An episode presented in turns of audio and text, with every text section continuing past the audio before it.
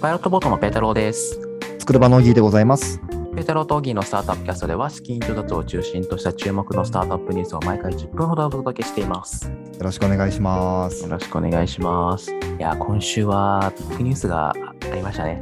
いやー、びっくりしました。もう本当にびっくりしましたね。テッククランチさんが終わると。いやー、まさか一番見てるやつですよね。スタートアップで。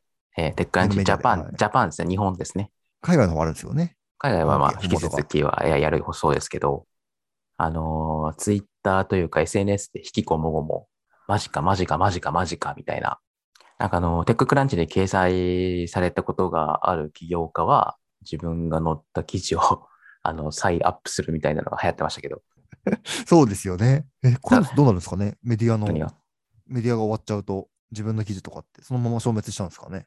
3月31日に更新終了で、5月1日に閉鎖って書いてあるので、もうなくなるアクセスできなくなるんじゃないですか、5月1日で。うわーそなるほど。悲しいですね、これは。そう、これね、結構辛い一面がありましてですね、あの、私、あの、裏でスタートアップのあの資金調達とかのデータベースを作ってるんですけど、昔々になると、2013年とかになると、まあ、あんまりスタートアップがプレスリリース出すっていうのが必ずしも一般的じゃなくって、スタートアップの資金調達のニュース元が、あの、テッククランチとかブリッジとかっていう話って結構あるんですようんうんうんうん。ね、なので、このデータソースは、えっと、テッククランチですみたいなケースが結構あって、はいはいはい。なので、ちょっとデータ元がなくなるみたいなことがあって、今ちょっと対処しようとしてるんですけど、それなかなかショックです。確かにな、プレスリリース出すまでもなきというか、出す文化じゃなかったじゃありましたもんね。そうそうそうそう。なので、ちょっと困ってますね。まあ、あとは、単純にテッククランチに乗ったら嬉しいみたいなのありますからね。ありますね。うんしテッククランチからバズったみたいなのもあるし、そうっすよね。僕らもね、なんかさ、テックランチに乗ってくれたらいいな、みたいなのはいつも話題に上がりますからね。スタートアップのニュースとしては。うんうんうんあの、半分冗談、半分放棄なんですけど、いつも大企業が何かやるときに、どうやって広げましょうかねってなったときに、テッククランチに基準を出せばええやんって。え待って、まあ、それがなくなるっていうのは辛いですね。今後どういうところになるんですかね。スタートアップメディアといえば。まあ、まずはブリッジじゃないですか。あ、ブリッジさんですね。 まあ、でも、あるからね、スタートアップのメディアはちょこちょこ。ちょこちょこって言うと失礼だけど、あのーまあ、僕仲いいですけど、アスキーとか、あとは別に仲良くないんで名前あげないですけど、まあいくつかあるってことですよね。えうんーいくつかあるので。いや、僕もパイロットボートのね、このテッククランチ版みたいなのやりたいなずっと思ってるんですけどね、いかんせんちょっと手が回んないんで、放ってありますけど、いやー、海外のね、ニュースとかは結構テックランチ集めにね、集めてくれてたので、すごい良かったですけどね。そうなんですよね。テッククランチの本家の方で長々と記事が出て、それを翻訳してくれ出してたからね、結構助かってたんだけど、そうですよね。うんうんまあ何はどうもあれ、お疲れ様でした。うん。いや、お疲れ様でした。っいつからやってたんだ、テッククランチって。2006年ってことは、15年ぐらいい、いや、すごいわ。いや、むしろ15年やってたんだからすごいわ。いや、すごいっすね。というわけで、あのー資金調査のニュースはパイロットボートが伝えていきますので、今後は。プレスリリース出してくれれば多分拾えると思うので出してください。はい。よろしくお願いします。よろしくお願いします。え次のニュース行きましょうかね。次はでちょっと気になったニュース。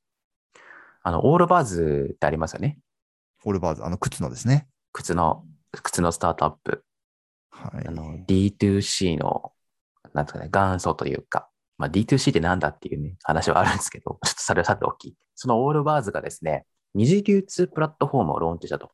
ね、二次流通って言っても、まあ、あの、オールバーズの二次流通みたいな感じですね。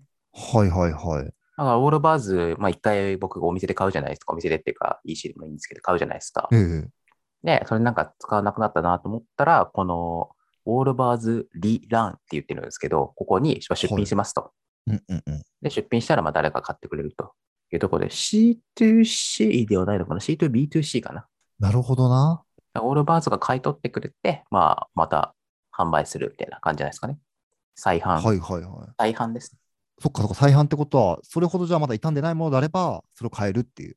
そうだね。感じなん状ですか態の良いスニーカーって書いてあるんで、まあ、ちょっとこの状態がどのくらいなのかわかんないけど、まあ、普通になんか処分してくれるなら、別にリターンなくてもいいけどね。で、リターンはお金じゃなくて、あの、オールバーズで使える20ドル券かな。へえ。 2000円ぐらいね。大きいですよね。うん、チケットがもらえるんで、まあ、次にオールバーズで買うときにまた使えるよと。そっか、じゃあもうずっとオールバーズを履く人にはもうめちゃめちゃいいサービスですね、これは。どうなんだろうね。っていうのは、え、なんか、オールバーズじゃなくてさ、アディダスとかナイキとかでさ、ナイキの靴持ってますって言って、なんか、まだはいそれほど汚れてないやつですよ。状態が唯一いいだから、まあ、まだほどほどに使ってるやつで、それを売って、またナイキの靴買うって、あるみたいな気もしてて。確かにな。うーん。確かにナイキの靴とかだと普通に中古で、例えば 売ったら結構売れますもんね。状態良ければ。20ドルとかっていうわけでも買えないですもんね。し、なんか、ナイキの靴ってナイキの靴買うって、そんな、そんあいっーぱいあるかなと思ってて。確かに確かに。だからん、俺の靴の使い方が、ちょっと、なんか一般を代表するかどうかわかんないんだけど。同じ靴買い続けるタイプの人もいますしね。それだったら、ここで売るか。そうっすよね。確かに。そうう、んだからね、いまいちなんかわかるような、わかんないような、みたいな気がしていて。まあ、ただね、そのオールバーズって、あのー普通のブランドと、靴ブランドとちょっと違って、なんかグリーンな感じあるじゃないですか。うんうんうんうんうん。ありますね。地球フレンドリー、環境フレンドリーはない感じがあって。まあ、なので、まあ、結構それと、この二次流通するっていうのはメッセージが合ってるよなって気がしてて。確かに。ね普通のさ、ナイキとかアディダスみたいなやつだとさ、まあ、新品いっぱい買ってもらった方がいいわけですよ。うんうんうんうんうん。ビジビジネス的にはね。はいはいはい。まあ、だから二次流通やりにくいみたいな話って結構あるんですけど、まあ、オールバーズは、まあ、あーもちろんそそういうことかうだとは思うんですけど、メッセージングとして合ってるよなっていう。確かに確かに。そうっすよね。このサーキュラーエコノミーじゃないですけど。そうそうそうなんていですかねそうサステナブルなイメージがありますもんね。そうですね。まあ、だからそういう狙いも、まあ、なんかないんじゃないのかなっていうところですね。面白いですね。ちょっと見てみたいですね。日本でも買えるんですかねこの二次流通ああ、どうだろろう。今、パッとわかんないですね。じゃあ次行きましょうかね。次もちょっと資金調達じゃないんですけど、あの、韓国のニュースですね、珍しく。う珍しいです。あんまりないですもんね。何かっていうと、著著産オンライン。チョさん、チョさんかな韓国っぽい感じですね。チョさんって。あ、うん朝鮮日報っていう、えっと、税金を計算してくれる AI、韓国税務士会から告発される。どういうことですかこれ。 めっちゃ。まあ、まあ AI が告発されたわけじゃなくて、AI をやってる会社、うん作ってる会社が告発されたと思うんですけど、まあ、すさ細かいことさておき。あと、税務士会って言ってるんですけど、あの、韓国って日本の税理士みたいなのがあるんですよ。制度として。はいはいはい。うん税理士ってあの、世界中見ても、あの、あんまないんですけど、会計士あそうなとんですね税理士分かれてるって珍しいんですけえど、日本と韓国にはまあ税理士みたいなのがありますと。で、まあ、それも細かいことはどうでもいいですけど、日本の制度を思い浮かべていただければ大丈夫なんですけど、まあ、年末に年末調整とか、あとうん、確定申告とかあるじゃないですか。あの、最近、まあ、ウーバーイーツの配達するとかっていう人が増えたので、はいはいそういう確定申告する人が増えてますと。うんうんうん。で、まあ、そんな話しなくても、まあ、確定申告する人とか、あのまあ、めんどくさいわけです、あれ。難しいし、めんどくせえし。そうですよね。うんうんうんの、で、AI のアルゴリズム使って、あの、それを楽にしましょうみたいなサービスが出てきますと。で、わかるここまでは、うんここまではわかる。うんまあ、ただ、税、そういう税理士業務って税理士しかできませんと、法律で。はい。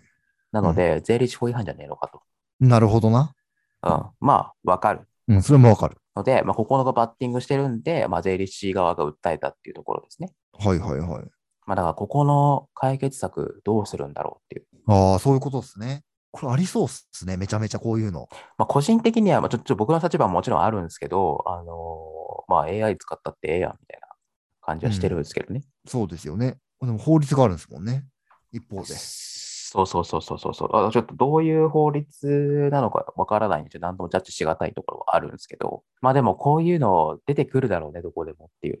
そうですよね。資格問題めっちゃありそうっすね。で、まあ、これと似たような話が結構他のところでも出てますっていう話があって、まあ、不動産の時価算定とか、なるほどな。うんはいはいはい。不動産の、不動産の時価算定する AI があるんだけど、まあ、それと不動産鑑定士みたいなやつかな、多分韓国にあって、まあ、そこは喧嘩してると。はいはい。ありそう。めちゃめちゃありそうっすね。うんありそうだよね。で、ちょっとこれはちょっと違うんだけど、えっと、美容医療の広告プラットフォーム、カンナムオンニっていうのがあるんですけど、あの、日本でいうトリビューみたいなサービス、はいはいはい。先週とか先々週とか紹介したやつ。えっと、まあ、患者を、まあ、その、なん、ノートミ美容クリニックみたいなのが、カンナムオムニに、まあ、出工程名のが出てきて、で、そこから、カンナモーニからお客さんもらうと。でその時に、あの、手数料を支払ったりするらしいんですけど、うんそれが医療法に違反、あの違反してるんじゃないかと。あ、ありそう。ありそうですね。実際社長はね、すでに第一審かなこれ。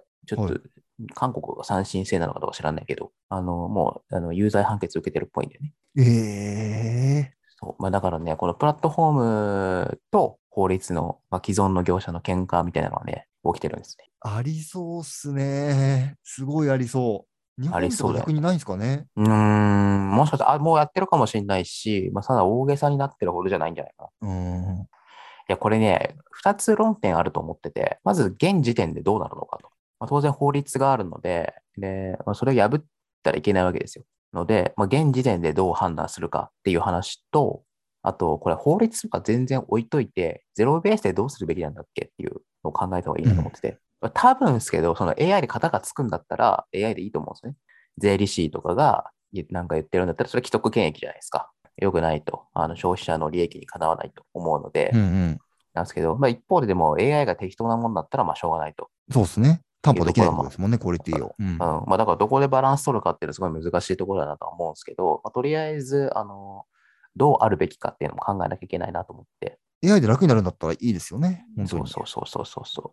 これはね、すごいバランスが難しいところですああ、でもこういう問題めちゃめちゃ今後出てきそうですね。よ。出てくるだろうね。まあ、実際日本でも Uber とか似たような事例だと思うけどね。なるほど。うんうん、しいわゆる白タクっていうのが禁止されてるので、あの海外みたいな Uber は日本でできないと。まあ、で、それでいいんだっけ、どうだっけみたいなね。確かに確かに。ああ、こういうところは、こう、なんなんですかね、世の中のプラットフォームになるというかね、普通にあるところだと、めちゃめちゃ問題になりますね。そうだね。やっで、ぱりこれがね、ダメってなったらもう誰もイノベーションなんかしなくなるからね。そうですよね。それでいいんでしたっけっていう気がしまうす。ん、確かに。面白かった。って面いう白かったですね。はっていいうニュースでございました。最初何のことの話かと思ったら、こんな話になった ね。そうそうそうそう。本当はもっといっぱい話せるんだけど、まあまあまあ、ええちょっとこの辺にしておきましょうか。はい。じゃあちょっと一件ぐらい資金調達のニュースしましょうかね。お願いします。はい。えー株式会社架け橋、えーと、資金調達しましたと。えープレスのタイトルを読むと、新株予約金付き融資で資金調達しましたって書いてあるんですけど、まあ、それはちょっと細かい、細かいっていうか、まあ、ちょっと小難しい話なのでちょっと置いといて、あのー、架はいけ橋っていうところがやっている、結びっていうサービスですね。薬局と薬剤師と患者さんの、えっ、と、まあ、双方の薬局体験を向上させると。で、絵を見ると、あのーまあ、薬局に行くと薬剤師さんがいて、なんかいろいろ説明してくれるんですけど、その時って言われてみれば、まあ、薬剤師さんと普通に話、薬剤師さんが説明してくるのを聞いてるみたいなとこだと思うんですけど、なんかタッチパネルっていうか、あのーなんか iPad みたいなのを使って、いろいろ説明してくれてる絵があるんですよね。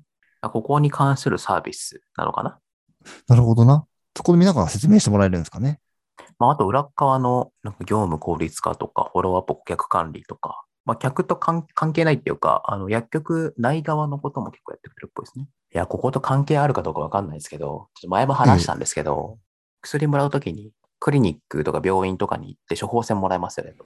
うん、もらえまで、すそねの。処方箋を、あの、まあ、病院の近くだったり、もしくは家の近くの薬局に持ってくと思うんですけど、まあ、めんどくさいし、時間かかるわけめでんすどよくさいですね。はい。えー最近ですね、薬局アプリみたいなのが出てきて、処方箋、処方箋をアプリ経由で一回写真撮って送りますと。まあ、その間に移動して、まあ、移動してる間に薬できてますみたいなサービスが出てきてるんですね。うわ、素晴らしい。素晴らしいですね。素晴らしいよね。もはい。う、使わない理由が何にもないんだけど、いえー僕は、はここからファインっていう薬局が、あの、東京にあ、東京に、東京関東にあって、めちゃめちゃありますよ、よね。うんうん関西とかにあるか知らないんだけど、でよく使ってるんですけど、最近引っ越しちゃったんですよ。ので、近所にここからファインがなくてですね、どうしようかなと困ってるんですけど、今。はいはいはいはい。 そこのアプリで使えたんですね。そうそうこのそファイうンさんで。そうそうそうそう。だからたまたまここからファインってうちアプリありますよみたいなその張り紙があったから使ったんだけど、使ってみたらクソ便利やったんで、この薬局体験みたいなのがね、まだ上がるんじゃないのかなと思って期待してるところですね。確かに、病院でも待ちますし、薬局でもさらにまた10分とか待つのが、もう無駄って思っちゃいますもんね。 そう。しかもちょっとこのアプリで解決してるかわかんないけど、あのーたびたび住所とか書かされてさ、そうなんですよ。毎回書かされるんですよね。写真とか撮っといてさ、もうそれをエアドロップ的な。エアドロップ的な、エアドロップで送るみたいなさ、そしたらもう終わりみたいなさ、とか、なんかパスポートとかさ、保険証とかあるじゃん。はいはいはもうい。あれを渡して、なんかあっちで写真撮ればもう一気に読み込んでくれるみたいなさ、絶対できるじゃん。お互いハッピーですよ、もうこれは。お互いハッピーでしょ。体調悪い時に欠かせんだみたいなさ。 いや、ほんとそうですよね。うん。でね、なんかちょっとこの薬局のところはいろいろ結びがどうのこうのじゃって、ちょっといろいろ頑張ってほしい。いや、思うとこたくさんありますからね。ありますよ。ははい。というところで、今回はこのくらいにしておきましょうかね。なんかね、今週資金調達なぜか少なかったんですよ。そうですね、2月、2月中旬。嵐の前の静けさ的なやつで怖いんですけど。い年度末に向けて、ここからガガガと。 や、もうそれそうですね可能性あるかもしれない。年度末3月31日とか大変なんだよね。はい、あの、このうん放送聞いてくれてる方にはアドバイスなんですけど、あのね、資金調達3月31日とか、年度、4月1日とか、年度末とか月末とかめっちゃ多いんですよ。なんか埋もれますよ。 こういう中途半端なというかね、中旬ぐらいにやるのが、そうそうそうそうそうそう。その方がね、いいっすよ。マジで。 ちょっといいこと聞いたかもしれないですね。逆にね、逆張りですね。 なんか4月1日とかまあね、ねやると思うんだけど、そうじゃないですよ。4月の10日ぐらいやった方がいいですよ。そうするとねあ、ー僕も間違いないまとめるの楽になるからいいと思います。あははニュース性もね、PR も上がりますよね、きっと。そうそうそうそうそうそう。はい。というわけで、今週はこの辺にしておきたいと思います。はい。それでは、ペータロー・トーキンのスタートアップキャストでした。さようなら。さよなら。